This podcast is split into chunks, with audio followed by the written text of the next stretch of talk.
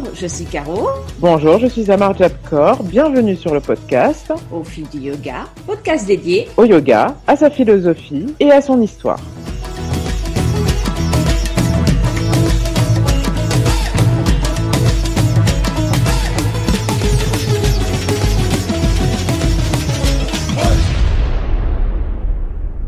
Salut à tous et bienvenue sur le podcast au du yoga. Et aujourd'hui, je suis super contente de accueillir de nouveau Amar Jadkor. Applaudissements, s'il vous plaît.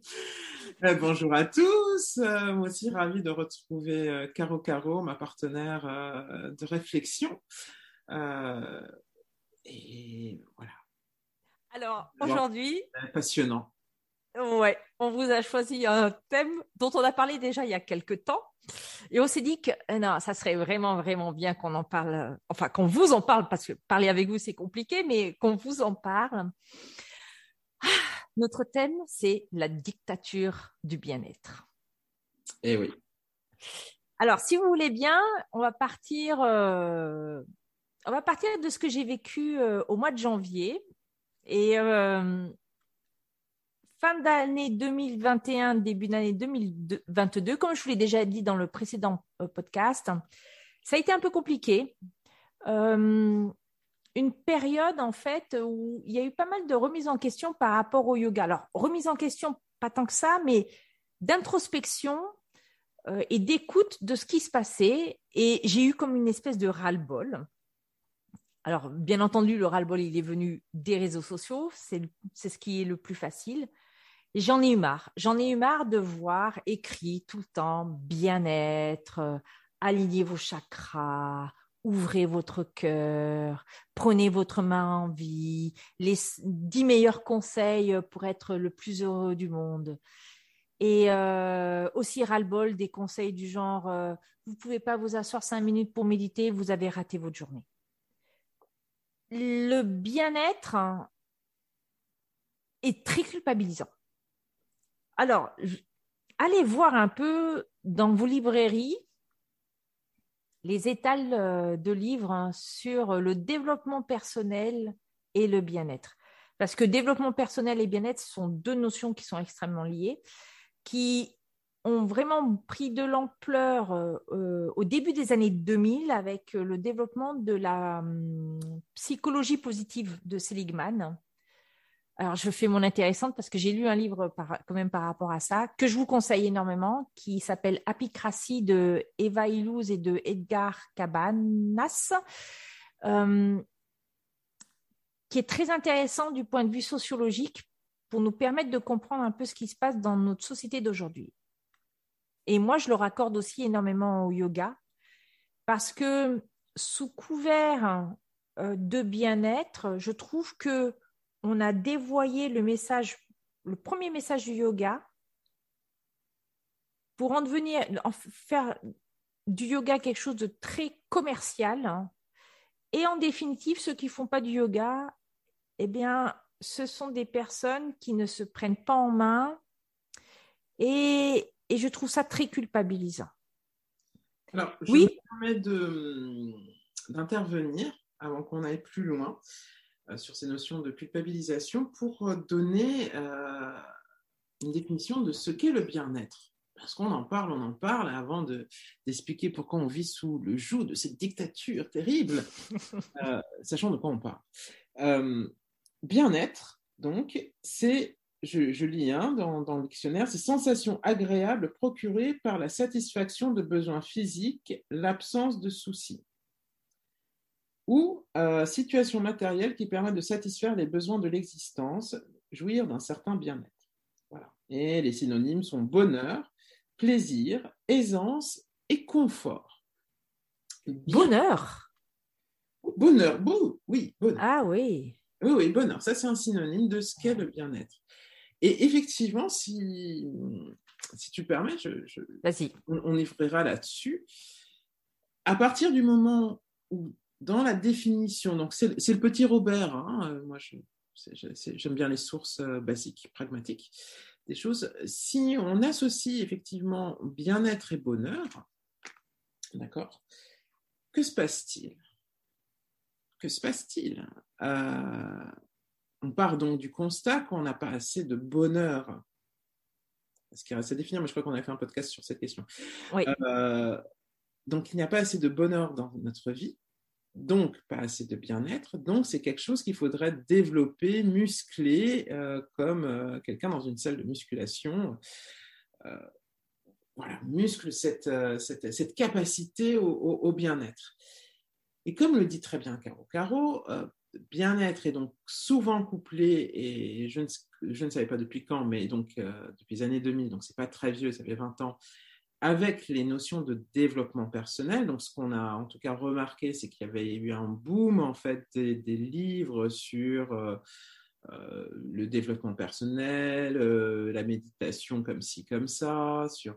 Alors, évidemment, je ne suis pas en train de dire que tout ça est mal.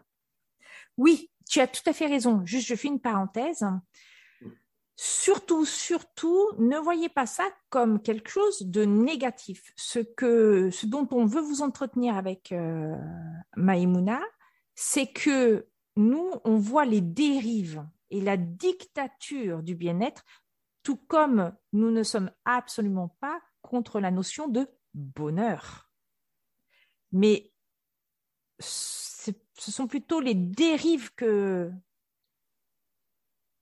que nous voyons, que nous critiquons. Que nous critiquons, effectivement, mais surtout notre objectif avec Caro Caro, mais vous l'aurez compris depuis le début de, nos podcasts, qui, qui remontent maintenant à plusieurs mois, c'est plus ouvrir une porte de réflexion pour vous. C'est-à-dire que on partage notre expérience d'enseignante de yoga, mais de femme également, euh, sur tout ce qu'on a pu euh, croiser au cours de notre chemin de vie, euh, des situations différentes dans lesquelles on a été, des points de réflexion philosophique, parce que euh, Caro Caro est érudite, philosophe. donc, de cette là, si vous voulez, il y a des points de réflexion comme ça qui, qui, qui sont importants à aborder en tant que yogi, pratiquant de yoga ou toute personne s'intéressant en fait à ces voies, euh, entre guillemets, d'accomplissement. Donc, j'en reviens euh, à cette notion de bien-être. Euh, couplé donc au bonheur, cela signifierait que la personne lambda qui ne se soucie pas de son bien-être serait une personne qui finalement serait mal dans sa peau, mal dans son corps, euh, l'image projetée, si je tape hashtag bien-être euh, sur euh, Instagram, enfin bref, sur les réseaux sociaux, ça va être souvent des femmes. Souvent des femmes extrêmement bien fichues, voilà, très bien. Fine, très jolie. Très jolie, extrêmement apprêtée, au mieux faisant quelques postures de yoga dans des leggings beaucoup trop serrés. Bon, après, je, schématise, mais ceci dit, il y a ça. Ou l'autre versant, euh, que moi et Caro Caro, on a connu euh, dans notre jeunesse, qui était le versant New Age. Euh, du bien-être, c'est-à-dire avec des pierres, avec l'ouverture des chakras, de l'encens, des purifications avec de la sauge, etc. Là, on était aussi dans une forme de bien-être. Donc, dans les deux cas, Aujourd'hui, les deux perdurent, hein, euh, aussi bien euh, ce côté très new age avec le tambour, tout ça, tout ça, tout ça, que je ne critique pas. Mais je dis juste, voilà, il y a cette fantasmagorie de ce qu'est le bien-être qui s'impose en fait à, tout à chacun. Et finalement, la, question qu'on veut poser et sur laquelle on, on va débattre avec Caro Caro, c'est Peut-on sortir en fait de ce diktat dans la mesure où on est soit professeur de yoga, soit pratiquant de yoga, soit pas pratiquant de rien du tout, mais juste curieux? Dans quelle mesure on, se, on peut sortir de ce carcan? Parce que quelque part, même politiquement ou sociétalement, ce qui sort, c'est quoi? C'est qu'il y a eu une phase après 68 de libération d'accord euh, du carcan du travail, des enfants, de la routine, du train-train, sur lequel on, pose un regard assez, euh, assez négatif. Euh, ce qui n'est pas forcément mon cas, mais voilà, hein, d'une façon générale, la société pose un regard assez négatif. Et derrière, la voie de libération, entre guillemets, serait forcément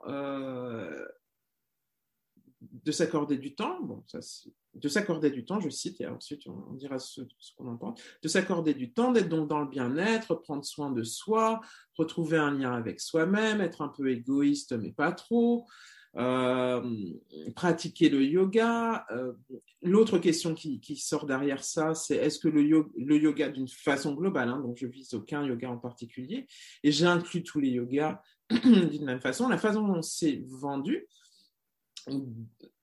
dont c'est vendu, est-ce que c'est pas devenu une nouvelle religion émancipatrice, athée ou pas athée, mais peu importe, une nouvelle religion émancipatrice de, l'homme moderne, sous prétexte de bien-être, et qui va faire euh, de, son pratiquant quelqu'un qui est le euh, l'humain moderne 2.0. Donc c'est une question que je pose.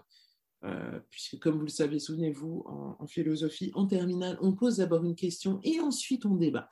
Donc voilà les questions qu'on se pose, je pense n'en avoir oublié aucune. Et quand je parle, euh, on parle toutes les deux de dictature du bien-être, et je rajouterais même dictature du, terme bienveillance. Hein. Il faut savoir ce qu'est la bienveillance, de quoi parle-t-on quand on est dans cette histoire de bienveillance la bienveillance qui se tartine à plus en finir, Bon, vous sentez que je suis un peu critique, mais pas tant. je, tente quand même d'être quelqu'un de bienveillant. Mais euh, quelle est l'intention qui est derrière? Quelle est véritablement l'intention qui est derrière? Et euh, si j'extrapole totalement, donc ça fait beaucoup de questions dans la question, à quel moment est-ce qu'on peut réellement parler de bienveillance dans les réseaux sociaux? Ça, c'est une vraie question. À partir du moment où on, s'expose et qu'on donne des leçons, euh, peut-être qu'on le fait nous-mêmes, hein, mais pas des leçons de morale, mais je dirais des, euh, ce qui n'est plus des pistes de réflexion, mais on va dire des, euh, des injonctions au bonheur, des injonctions à la méditation, des injonctions à la pratique. Est-ce qu'on est encore dans la bienveillance de l'autre? Réel, réel, réel. Donc voilà, donc tout ça, c'est les questions qu'on a l'ambition d'aborder, de résoudre clairement pas, parce que ce n'est pas notre rôle. Notre rôle, c'est de poser des questions et, euh, voir ce qui vous, euh, comment ça résonne pour vous. Et bien sûr, euh, n'hésitez pas à commenter, à nous contacter là-dessus. Mais voilà, donc c'était notre introduction. Il y a beaucoup de choses. Je vais, je vais rebondir sur le terme bien-être qu'on utilise beaucoup euh, tous, que nous sommes en définitive sans, sans, penser à mal. Je m'explique. Quand, euh, par exemple, en tant que professeur de yoga, vous organisez un atelier, une retraite, systématiquement, on met le mot bien-être. Venez partager une bulle de bien-être, créons ensemble une bulle de bien-être. Et en fait, au fur et à mesure, de la lecture de ces différents posts, je me suis dit, mais mince, ça veut dire que le reste du temps, je ne suis pas euh, dans le bien-être. Et c'est là où euh, je trouve que le les termes que nous utilisons, attention, sans vraiment avoir pensé à ça, ça introduit un biais fallacieux et qui peut culpabiliser. Certes, on veut expliquer aux, gens que euh, pendant cet atelier, ça va être vraiment super bien. Donc, euh, comme ça va être super bien, on va se sentir bien, on va pouvoir exprimer vraiment tout ce que l'on pense.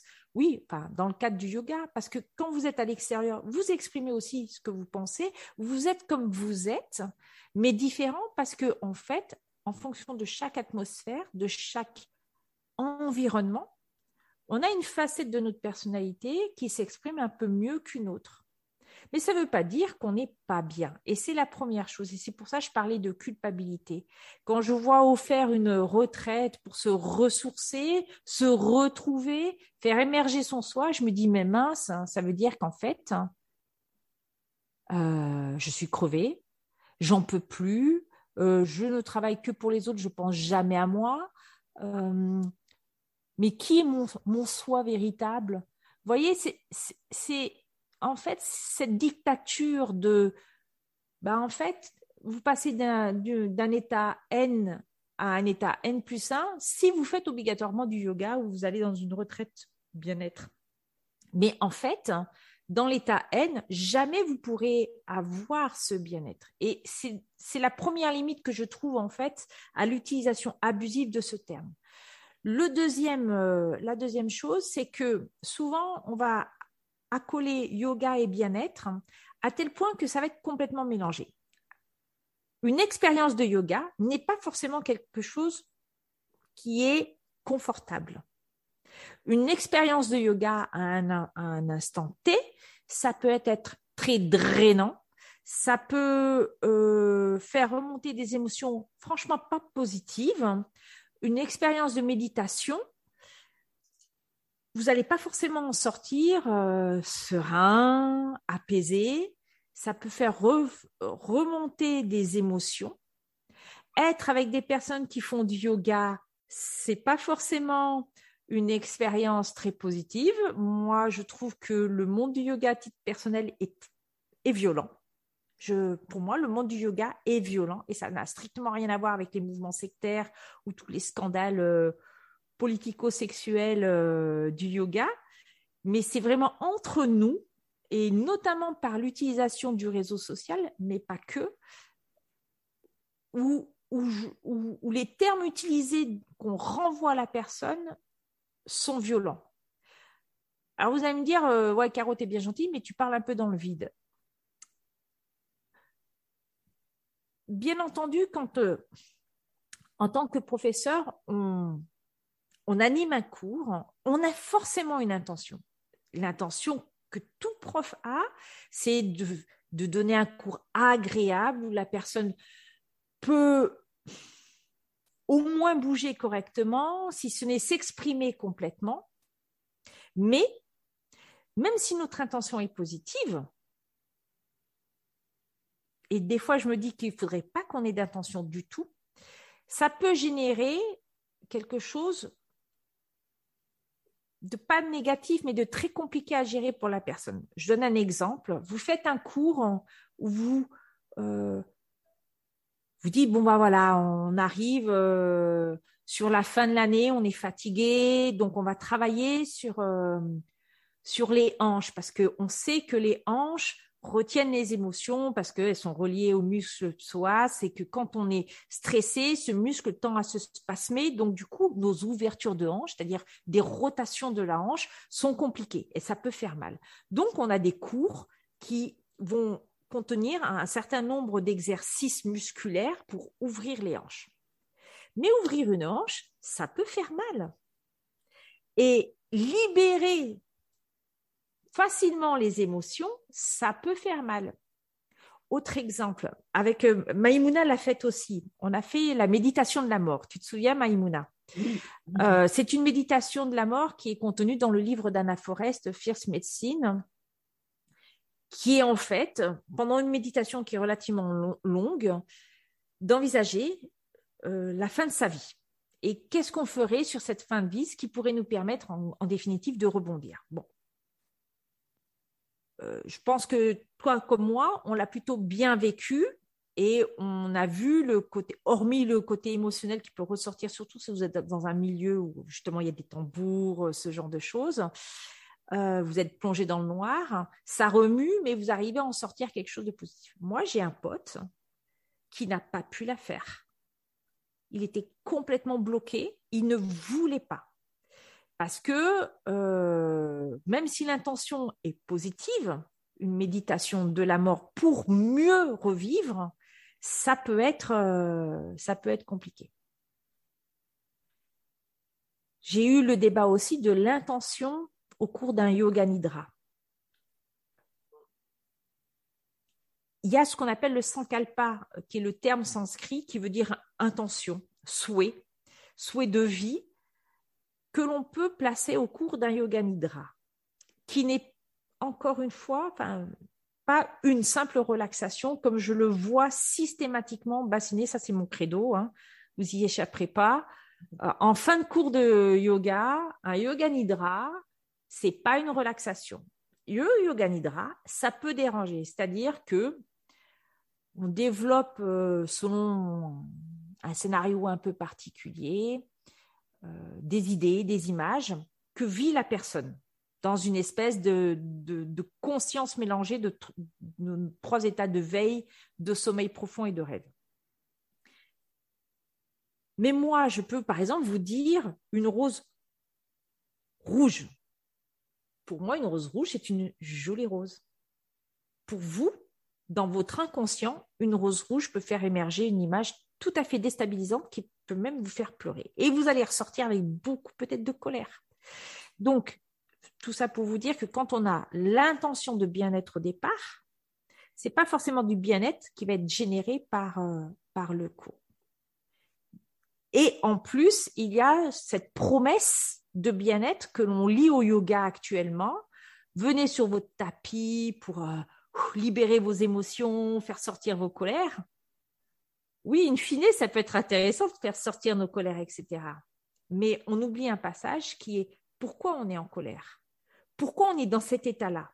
Et il manque cette introspection qui est très importante parce que le bien-être, c'est une promesse du futur, d'un bonheur euh, dont on a parlé dans, comme vous l'a dit Maïmouna dans un podcast. Et moi, je vous invite à aller écouter ce podcast hein, parce qu'il est, euh, est très intéressant. Ça ne veut pas dire que ça fige à l'instant T euh, ce qu'on pense du bonheur, parce que ça évolue forcément toujours par rapport aux discussions qu'on peut avoir ensemble ou avec d'autres personnes, les lectures, plein de choses. Mais on est dans une société où on court après le bonheur. Moi, je vous poserai simplement la question, pour vous, c'est quoi le bonheur?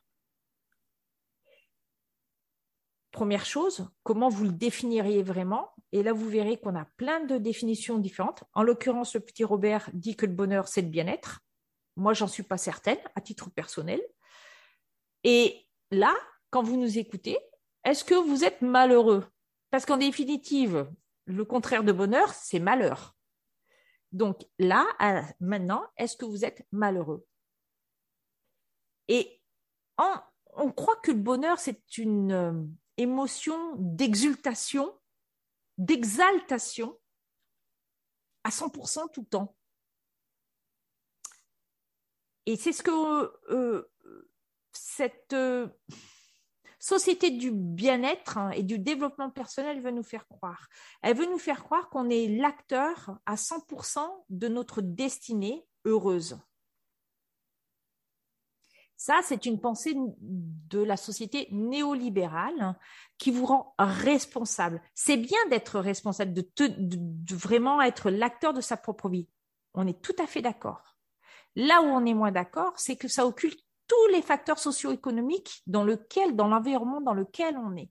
Et c'est pas parce que vous allez méditer pendant une demi-heure le matin, ou allez, cinq minutes, que vous allez vous extraire de votre milieu socio-économique, de tout ce qui est votre environnement personnel. Et on peut ça, les livres de développement personnel n'en parlent pas. Ils vous donnent que des recettes. Tenir un journal de gratitude, euh, développer des pensées bienveillantes. Ça, c'est ce qu'on vous propose dans les livres. Mais c'est pas que quand vous êtes sur votre, euh, votre tapis ou quand vous êtes le matin, juste après vous êtes réveillé, vous dites, bon allez, cinq minutes, je médite. C'est pas ça. C'est ce qu'oublie la théorie du bien-être et de la psychologie positive, c'est qu'en fait, c'est un état d'être.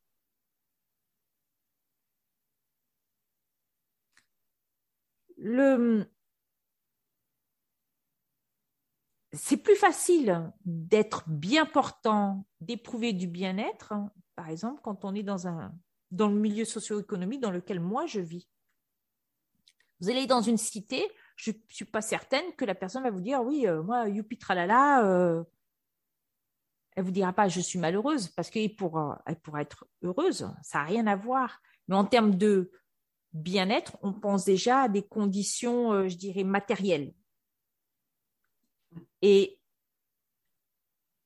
et moi, ce que je reproche beaucoup euh, à, toutes ces publicités sur le bien-être, c'est d'en fait euh, ne pas envisager que ça peut nous renvoyer à quelque chose de négatif et de se dire ah bah en fait je suis suis pas bien là. Et encore une fois, il y a aussi cet aspect où on oublie, on occulte les raisons. C'est intéressant de se dire, euh, ce que je disais tout à l'heure à Maïmouna, par exemple, j'ai beaucoup de gens qui me disent, oh oui, mais il faut relativiser, ou, euh, ou alors, euh, ouais, bon, cette expérience était malheureuse, mais j'ai su rebondir. Ouais, d'accord, mais est-ce que tu l'as vécu, cette expérience malheureuse? Parce qu'en fait, il y a beaucoup de gens qui ne la vivent pas. C'est-à-dire que c'est une fuite en avant. Des fois, il faut peut-être prendre le temps d'être triste, d'avoir de la colère, mais savoir pourquoi on a de la colère. Parce que savoir pourquoi on a de la colère, ça nous permet d'en connaître les causes et donc de travailler sur ces causes. Or, ce qu'on nous dit, c'est pas travailler sur les causes, c'est de fuir en avant, d'aller dans une direction, d'oublier ce ce qui est derrière. Je dirais, euh, je voudrais rebondir sur deux, trois choses que tu as abordées deux, trois choses que tu as dites.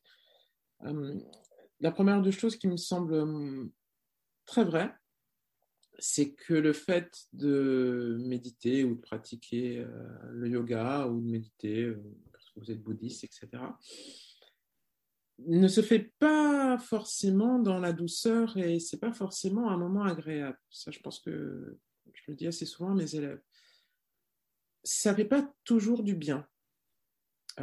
D'ailleurs, euh, quand je pense à bah, Yogi Maheshwar, euh, qui est, aussi un très très grand yogi, euh, c'est le frère si je disais ça, mais qui est voilà, dans, notre région. il fait des cours accessibles à tous, mais qui peuvent être très très longs. Et je me souviens qu'il avait dit cette phrase et ça, m'avait vraiment fait tilt. Bon, il l'a dit sans, sans, trop y réfléchir, hein, de, façon très naturelle. Il a dit oui, mais le yoga, c'est pas forcément une voie où c'est agréable, où on se fait forcément du bien. Parfois, ça peut être euh, même contre, contre nature, euh, voilà, faire des respirations, si, je prends vraiment l'exemple du hatha, avec beaucoup de suspension de souffle. Ensuite, on fait la respiration, euh, soit kapalabhati, respiration du feu, ce que vous voulez, et après, on fait une suspension de souffle. Et dans le cas de, l'enseignement de, de ça peut durer comme ça pendant une heure. Hein. Hein, euh, on va pas se mentir, je pense pas que les poumons euh, soient ravis de faire ça, hein. Euh, ni le sphincter, ni. Mais parce que le yoga, je peux parler pour le, pour le yoga, moi je le définis, en tout cas, ça c'est ma définition, ça, ça reste une voie spirituelle. Donc, on n'est pas là, et, et c'est l'exemple aussi que donnait Caro Caro, on n'est pas là pour faire une relaxation géante. C'est pas qu'on n'est pas là, ça peut être ça. Mais en fait, si on, va plus loin, et selon l'enseignant qu'on a, et puis selon nous, euh, là où on en est dans notre cheminement, on va aller pousser son corps, qui est la première porte d'entrée, ou son mental, si on est dans des méditations, au-delà en fait de ses limites. Et l'exemple que je vais vous donner, qui est très euh, euh, qui, va vous parler? Donc, tout, je pense que beaucoup d'entre nous, on a vu Kill Bill. Vous vous souvenez de Kill Bill? Bon. euh, bah, Comme ça, voilà, c'est un peu trivial. Euh, L'héroïne, bon, je ne sais plus comment elle s'appelle. C'est Thurman Ouais, voilà, c'est ça. Emma Thurman. Au début, euh, elle fait tout son entraînement dans la montagne, euh, tout ça avec ses, ses, arts martiaux, ouais. Ses arts martiaux. Et si vous vous souvenez, elle court des, des marches dans la neige, euh, elle se casse mille fois le poignet. Enfin, moi, j'ai le souvenir. Euh, bref, c'est rêche, quoi. Parce qu'elle est, et moi je fais le parallèle avec le yoga souvent et les arts martiaux, parce qu'on est là pour développer une voie de spiritualité et dans le cas de Kill Bill, dans, les, les arts martiaux sont aussi une, porte d'entrée dans la spiritualité. Euh, les, les, moines Shaolin sont effectivement des, des rois, des, des cabrioles et, euh, et, autre chose, mais c'est des moines. Vous voyez, il n'y a pas d'incompatibilité. C'est-à-dire qu'il y a une, une, une rigidité euh, dans, dans, les cours traditionnels de yoga, pas, pas les quand je dis traditionnel, je ne mets pas de côté le, hatha, enfin, je ne parle pas uniquement du hatha, mais quand voilà, il y a cette intention en fait de, spiritualité derrière l'enseignement du yoga, il y a forcément une forme de rigidité du corps qu'on va ouvrir. Vous voyez, donc forcément, c'est des postures qui ne sont pas agréables, des respirations qui ne sont pas agréables, et dont les bienfaits, surtout, euh, et c'est là où, en fait, il y a un travail de patience à avoir. Les bienfaits ne sont pas immédiats, mais alors pas du tout immédiats. Ça peut être euh, dans dix ans, en fait, qu'il se passe quelque chose. Alors oui, sur le coup, on peut ressentir. Mais bon, le but, il n'est pas forcément là. Donc forcément, euh, lier systématiquement bien-être et yoga, je pense que la dichotomie, elle est là. C'est-à-dire que le bien-être, il sera peut-être pour dans 10 ans, dans 15 ans, euh, voir la, prochaine vie, en fait, hein, si on croit à la réincarnation. Donc, il n'y a, y a, pas cette notion très, très consumériste de la chose. Il faut, il faut mettre clairement ça de côté. Hein. C'est pas comme sur Insta, je poste un truc ou j'achète un truc sur Amazon et je le reçois trois jours après. Non, non, non, ça marche pas du tout comme ça. Donc, on n'est pas du tout en train de dire, et je pense que là-dessus on est d'accord avec Caro, que faire du yoga, ça sert à rien. On essaye de. Sinon, on n'en ferait pas. c'est juste une voie de souffrance et euh, c'est très ennuyeux. Bon, le bien-être, ça vous passe au-dessus.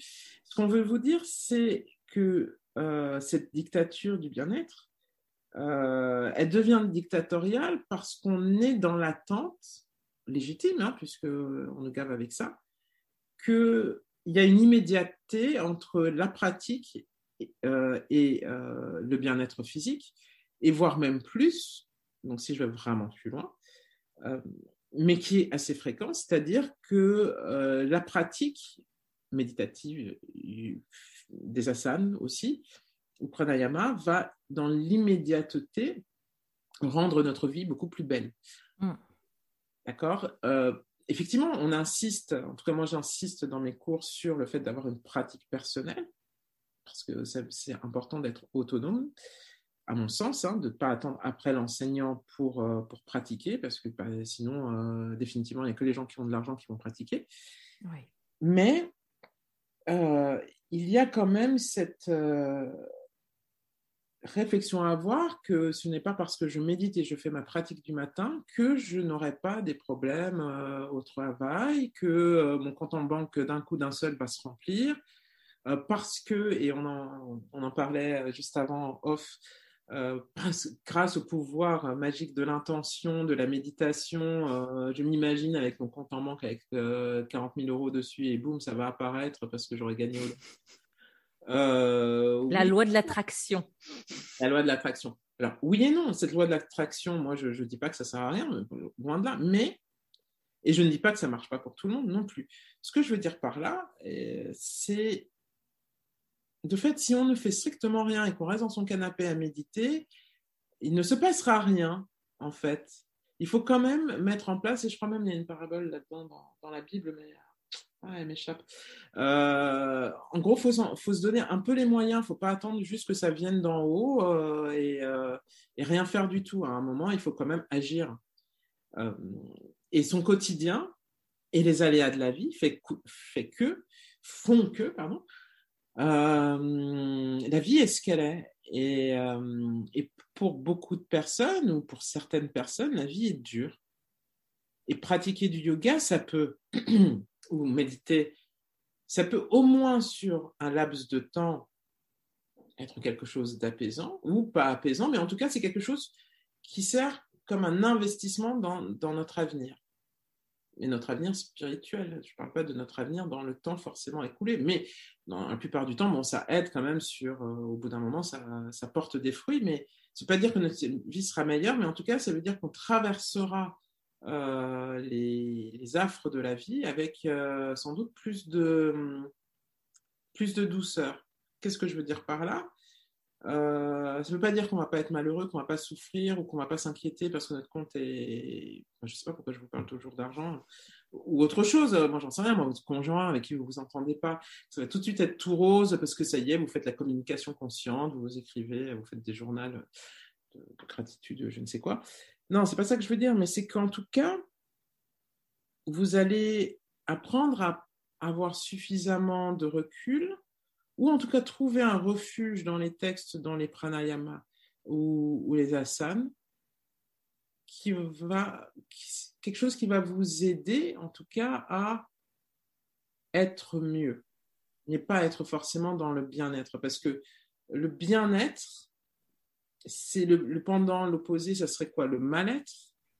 Donc ça, sous-entendrait quoi euh, Que tous les pratiquants de yoga et, les professeurs qui pratiquent beaucoup plus que la moyenne des gens seraient euh, ni dépressifs, ni inquiets, ni colériques, euh, qui n'auraient strictement aucun travers. Enfin, en gros, ce serait des saints euh, habités par la béatitude.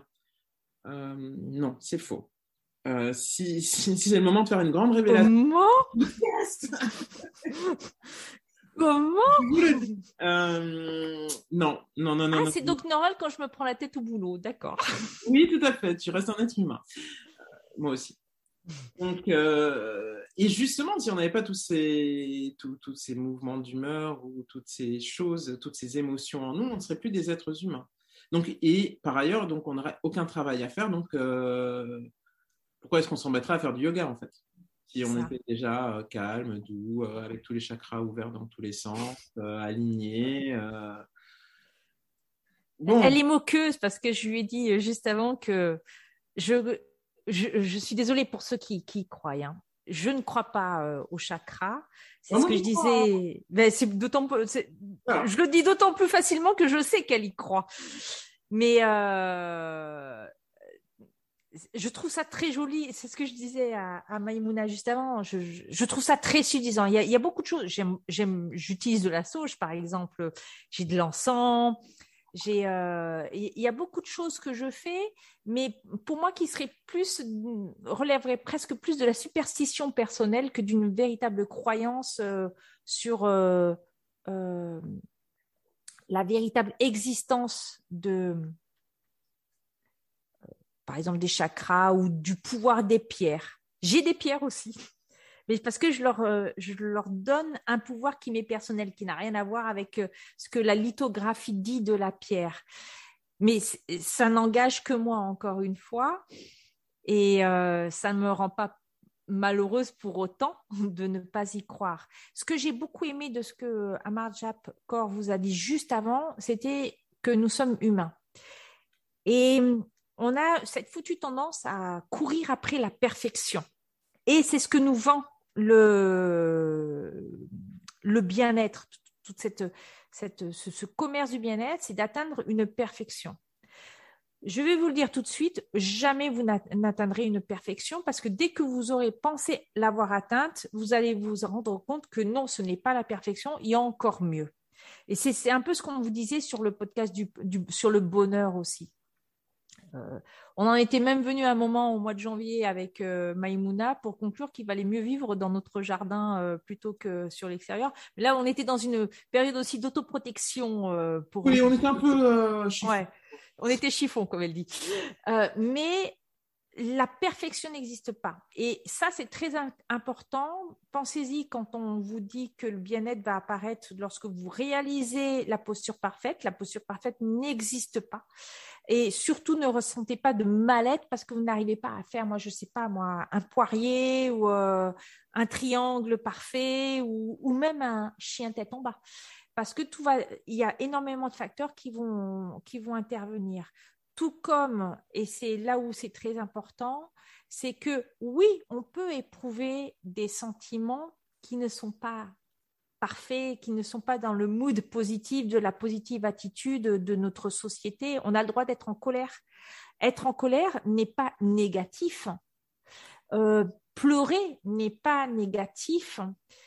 Euh, et oui, on essaye d'agir avec le plus de sérénité possible ou euh, de bienveillance, parce que tu as utilisé le mot bienveillance possible. Mais ça ne veut pas dire que parfois on va pas parler avec colère, on va pas dire, moi j'utilise beaucoup de gros mots. Euh, oui, alors je ne suis pas un être pur, je ne, suis pas, je ne fais pas partie, euh, je ne suis pas un être élu non plus, et je ne le veux pas, parce qu'en fait, je préfère vivre la totalité de mes émotions. La dernière chose, c'est que dans la notion de bien-être, on veut, en faisant, en voulant faire un être parfait, ce qu'on fait surtout, c'est des gens qui se posent encore plus de questions qu'avant. Mm-hmm. Or, c'est pas du tout ça. Il y a une première chose qu'on doit à mon sens, absolument euh, intégrer, c'est que ce que l'on fait est largement suffisant pour là où on est. Oui, on peut s'améliorer, bien sûr, mais ne cherchez pas euh, le guidou, n'allez pas euh, partir à la chasse au Dahu, le Dahu n'existe pas. Vivez votre vie en, accord avec euh, ce que vous pensez vraiment et pas en accord avec les quatre accords Toltec, d'accord hein. Je vous fiche mon billet que euh, si vous réfléchissez bien, euh, l'accord sur l'impeccabilité de la parole, vous l'avez pas eu aujourd'hui ni hier, et c'est pas grave. Ça, c'est ce qu'on nous vend. C'est peut-être ce qu'on peut espérer atteindre, mais ça ne sera jamais atteignable. Et c'est là où c'est important de bien comprendre que ce bien-être, et c'est intéressant, oui, c'est important, mais n'allez pas dans les... C'est toujours pareil, on va toujours dans les extrêmes. Peut-être qu'il vaut mieux être un tout petit peu sur, euh, sur La voie du milieu. La voie du milieu. On en revient toujours à cette voie du milieu, en fait. Eh ben, eh, eh, on n'a rien fait de mieux. Hein. Non. Ben, je pense. Moi, il y a un sujet que j'aimerais qu'on aborde euh, parce que là, on est euh, voilà, on a, on a, ouvert le débat. Euh, je, vous, je, vous, invite tous à, à, témoigner un peu, si vous êtes d'accord, pas d'accord justement aussi avec nous sur les. Mais pas trop trop, pas d'accord hein, quand même. oui, bon, pas trop. sur les voilà, sur ce que vous vivez en tant que pratiquant, euh, enseignant, si vous êtes enseignant, euh, mais surtout pratiquant euh, de yoga par rapport à ce qu'on a dit, si ça vous fait tilt. Mais il y a un sujet que tu as abordé et que j'aimerais bien qu'on aborde dans un prochain podcast, c'est yoga et superstition. On qu'on parle de ça. Ouais. pour plein de raisons, pour les raisons déjà dans lesquelles bah, voilà, sur cette ouverture qu'on a déjà sur, euh, sur le bien-être, mais aussi sur euh, des différentes euh, pratiques des yoga. J'inclus bien évidemment, et surtout la mienne d'ailleurs, pour comprendre, aller un peu plus au fond. je trouve que ça sera un sujet très intéressant. De, beaucoup de méditations sont dédiées à quelque chose. en Kundalini Yoga, elles sont toutes dédiées à, quelque chose. Il y a une intention toujours derrière. Et j'aimerais vraiment qu'on puisse aborder ce sujet pour comprendre les rouages et euh, la mécanique en fait de tout ça, ça c'est une première chose. Et, euh, justement, pouvoir euh, comprendre où elle se trouve la limite entre la superstition, la croyance, la réalité, et tout ça avec le yoga. Le yoga avec un grand Y. D'accord. Hein? Oui, oui, ah bah. D'accord. voilà. Je pense que ça pourrait être un sujet d'ici quelques mois. Fort intéressant. Voilà. Parce qu'en fait, la plus grande difficulté que nous ayons, Maïmouna et moi, c'est de trouver un moment ensemble. Mais c'est pour ça que des fois, je fais des podcasts toute seule. Magnifique des podcasts toute seule. Mais, merci. Euh, donc, bah, merci à tous. N'hésitez pas à commenter. Euh. Oui, alors si vous voulez commenter, on a une adresse mail au fil du yoga, au fil du yoga, oui, tout attaché, gmail.com. C'est terrible. Par, euh, par, mail? Je vais vous dire pourquoi par mail, même si c'était peut-être pas l'intention derrière tout ça. C'est parce que justement, pour échapper au, au type d'échange sur Facebook euh, ou Insta, mais un peu plus Facebook, où tout le monde se tire la bourre, D'accord? Donc, si vous souhaitez, et, quelque part, là, ça relève de l'intime. Et je pense qu'il faut apprendre aussi euh, à comprendre que euh, ce sur quoi on travaille, c'est quelque chose qui relève tout de même de l'intime. Moi, j'ai toujours eu du mal, je vous le dis très clairement, j'ai eu beaucoup de mal, et je crois que je ne l'ai jamais fait, à prendre mes élèves en photo euh, pendant qu'ils pratiquent. Parce qu'à un moment, c'est une connexion avec soi-même, c'est l'intime, c'est comme quand on est dans sa chambre à coucher. J'estime que ça n'a rien à faire, mais alors rien à faire sur les réseaux sociaux.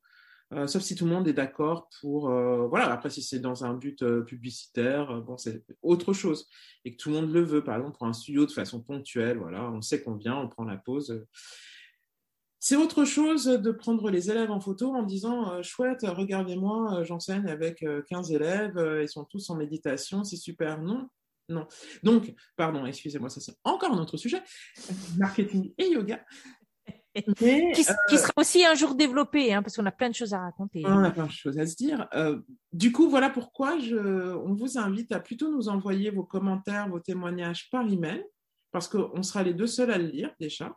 Tout à fait. Et à, pouvoir interagir, justement, si vous avez des questions qui sont forcément de l'intime.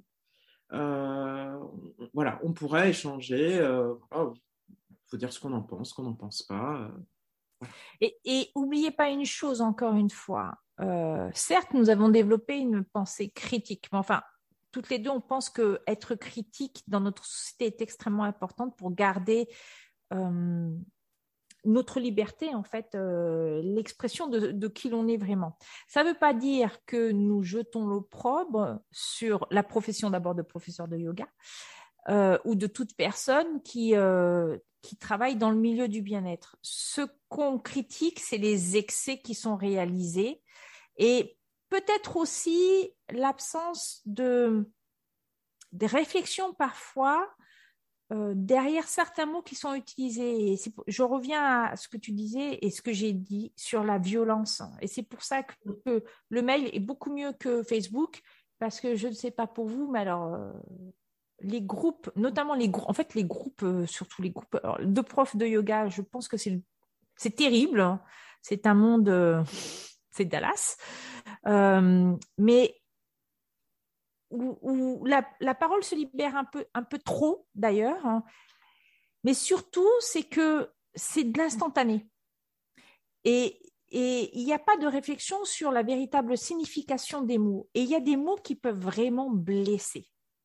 Mhm. Donc, c'est pour ça qu'on vous invite plutôt à nous écrire. Euh, ça ferait d'ailleurs partie des premiers mails qu'on pourrait recevoir, parce qu'on n'en a jamais reçu en définitive. Mhm. Et, euh, et, nous, ça nous intéresse vraiment d'interagir, de, savoir euh, comment, comment vous prenez le podcast. Ce que, en en quoi ça vous permet d'évoluer dans votre propre pratique. Moi, j'adore écouter des podcasts d'autres personnes, ça me fait tout le temps réagir. Je suis tout le temps en train de parler toute seule euh, avec mon casque sur, euh, sur les oreilles quand, j'écoute. Ah, je suis d'accord, pas d'accord, nanani, nanana. Et c'est ça qui est intéressant sur un podcast. Sinon, ça ne sert à rien. Eh oui. C'est une piste de réflexion. Voilà. on n'a pas la vérité, voilà, on n'a pas la vérité absolue, euh, ni l'une ni l'autre. On vous propose juste des pistes. Donc, vous avez tout à fait le droit d'être d'accord avec nous ou d'être complètement en désaccord avec nous. Tout à fait. Mais justement, l'idée est de, réfléchir ensemble euh, bien à tout ça, en fait, de réfléchir ensemble à tout ça et de ne pas rester figé euh, euh, dans, des postures et de rentrer dans une mécanique, en fait, qui, au final, n'est pas constructive. L'idée est vraiment de, revenir sur le, sens profond du yoga qui est évidemment une, une, voie spirituelle, mais aussi euh, quand, on réfléchit ou quand on enseigne, euh, le sens profond de ce qu'est la transmission. Voilà. Donc, merci à tous de nous avoir écoutés. Merci pour votre, euh, pour ceux qui nous suivent depuis un petit moment. Et on vous souhaite une très très belle journée après ce débat. Ouh, tu le heureux. merci à tous et euh, merci pour votre écoute et passez une bonne journée. Merci Maï. Merci.